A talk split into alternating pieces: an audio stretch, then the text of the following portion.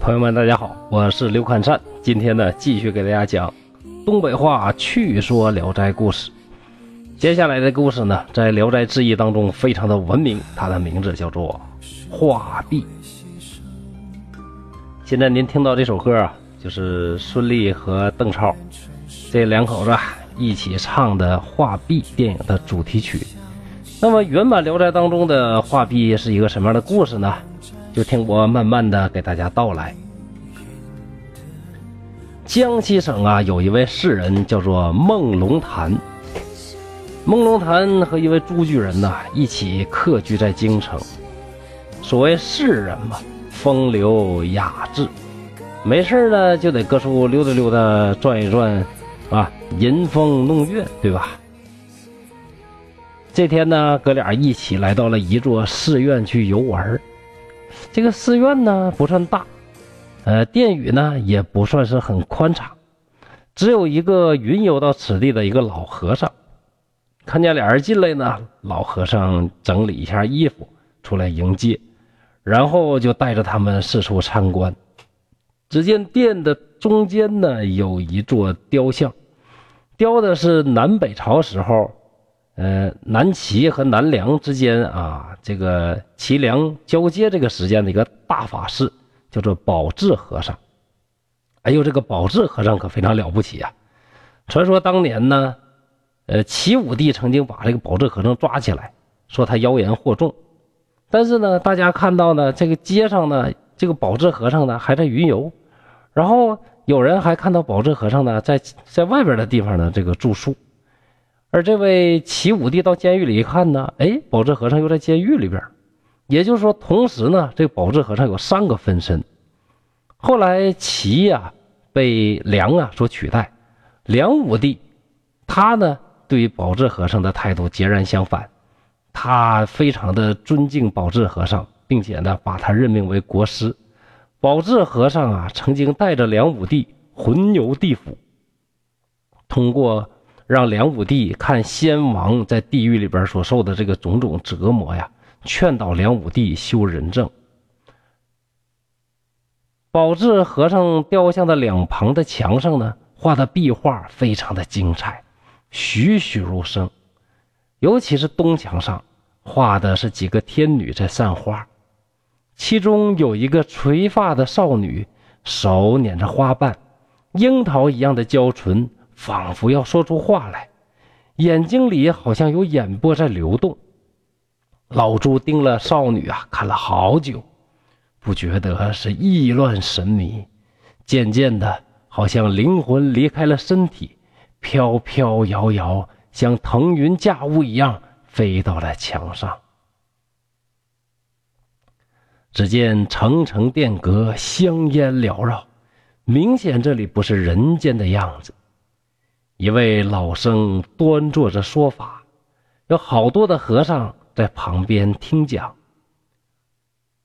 朱举人呢，也站在人群当中听了一会儿，忽然感觉有人拽他的衣襟儿。回头一看，居然呢是那垂发的少女。没等老朱说话，女孩转身就走了。朱举人连忙跟着走出了人群。走了一会儿，经过曲曲折折的围栏，女孩走进一座小房子。朱举人停下脚步，不敢再往前走。这时，女孩回过头来，站在门口，举起手中的花，轻轻的摇了一摇。明显嘛，这是暗示朱举人跟着进去。要说这朱举人呐，也真的是风月老手啊，见到这个情景，那哪能放过呢？当下呢，兴冲冲的就杀到房里，一看房里四下无人，孤男寡女，还客气个叉叉叉啊，对不对？抱着女孩呢，就开始动手动脚，女孩呢也是半推半就。两人呢，顺理成章做起了羞羞的事情。半晌，云雨已毕，女孩叮嘱朱巨人，千万不要发出声音，然后就关门走了。到了晚上，女孩又来和朱举人相会，就这么着啊，没羞没臊的过了好几天。和女孩一起散花的同伴们，哎，发现了，一起把老朱给收了出来。有个妹子呢就说了：“说你俩啊，这一天没完到了的，肚里边的小郎君都长挺大了吧？你呀还吹着头发装处女呢。”大家知道啊，那古人呢，呃，分为什么呢？这个吹发和发髻两种啊，这头型不一样。如果吹着头发呢，这说明没出嫁，这还是一个少女；如果盘起了发髻呢，那就代表啊嫁了人，成为了一个少妇。刚才的他这个妹子说什么呢？就说你呀，这肚子里边的小孩都快有了啊，你还吹着头发吗？于是啊，大家就捧出簪子啊、耳环呐，吹着它改束少妇的发髻。女孩是又羞又喜，就随了大家。梳妆完毕，一个女伴说：“走吧，走吧，我们在这儿要惹人讨厌了，别耽误人家做爱做的事于是呢，女伴们纷纷离开了。朱巨人转头一看，女孩啊，发髻高耸，凤钗低垂，比吹发时更添了一丝温婉和端庄。用《聊斋志异》原文的话讲，就是艳绝呀，美艳到极致无限了。一看周围人也都走光了，迫不及待抱住女孩开始亲昵。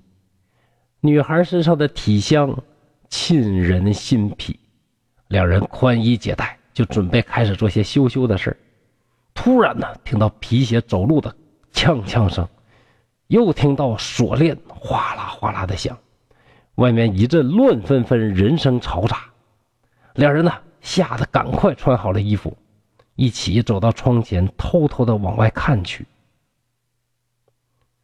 原来呀，是一个金甲神人，脸黑的像锅底，一手提着大锤，一手拿着锁链，他恶狠狠的问道：“人齐了吗？”众女郎是齐声回答：“到齐了。”金甲神说：“最近接到指示，严禁窝藏下界人等，如有发现，必治重罪。知情不举的是同罪。”众女郎呢齐声答道：“啊，我等绝不敢私藏凡人，也绝不会知情不举。”金甲神转身，像鹰一样的看着四周，像是要搜查。女孩吓得是面如死灰。慌忙叫，朱举人赶快藏到床下，自己打开墙上的小门，仓皇逃去。朱举人在床底下是大气儿也不敢出。过了一会儿，就听到皮靴声来到房子。一会儿呢，又走了出去，但门外啊始终有说话的声音，也不见女孩回来。朱巨人也不敢出去，心慌意乱，趴了好久。觉得耳朵里啊，就好像有蝉在叫，眼睛里呢，就像要喷出火来一样，那么难受。大脑里边是一片空白，一片混乱，忘了自己是谁，从哪儿来，要做些什么了。再说那梦龙潭呢，在大殿里，一转身，朱举人不见了，就问老和尚。老和尚微微一笑，道：“啊，你的友人呐。”听佛法去喽，啊，听佛法，呃，去哪儿听佛法？老和尚说：“不远不远。”过了一会儿，老和尚用手敲打墙壁，说：“施主游玩了这么久，该回来了吧？”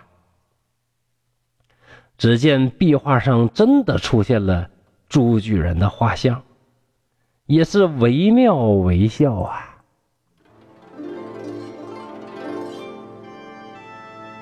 画像上的朱巨人呢，侧着耳朵，仿佛在听着老和尚说话。老和尚又呼唤说：“施主，你朋友等你好久了，快下来吧。”朱巨人于是就飘飘忽忽从墙壁上下来了。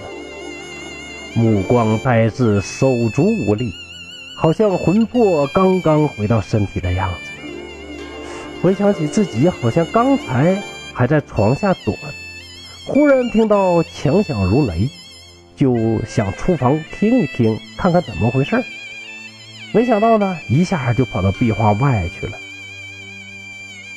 老朱回头看了一眼壁画中的女孩，已经不再是垂发，而是挽起了发髻，变成了少妇的模样。朱巨人连忙向老和尚行礼，请教这是怎么回事。老和尚说：“患有心生，施主还是问问自己的心吧。”朱巨人望着画中的少女，怅然若失，而梦龙潭呢，惊骇不已。两人各怀着心事，起身告辞，沿街出门而去。意思是呢，也就是蒲松龄评价说：人呐，要是有淫邪的心，就会进入污秽之境；而有了污秽的心，就会进入恐怖之境。其实世间各种幻象，不过是人的内心在动而已了。各位，故事到这儿就结束了。白日梦谁都做过，在梦里，我呢。是醉卧美人膝，行掌天下权。梦中惊醒啊，发现不过是一场空幻，我还是一个普普通通的贩夫走卒。但既然人生也都是一场空幻，让这梦更美一点又有何妨呢？要是我也有机会在画中游一游，我也会做同样的事儿。您怎么想呢？好了，请大家继续关注刘凯山为大家收集、整理、播讲的东北话趣说聊斋故事。下一讲再见，谢谢大家。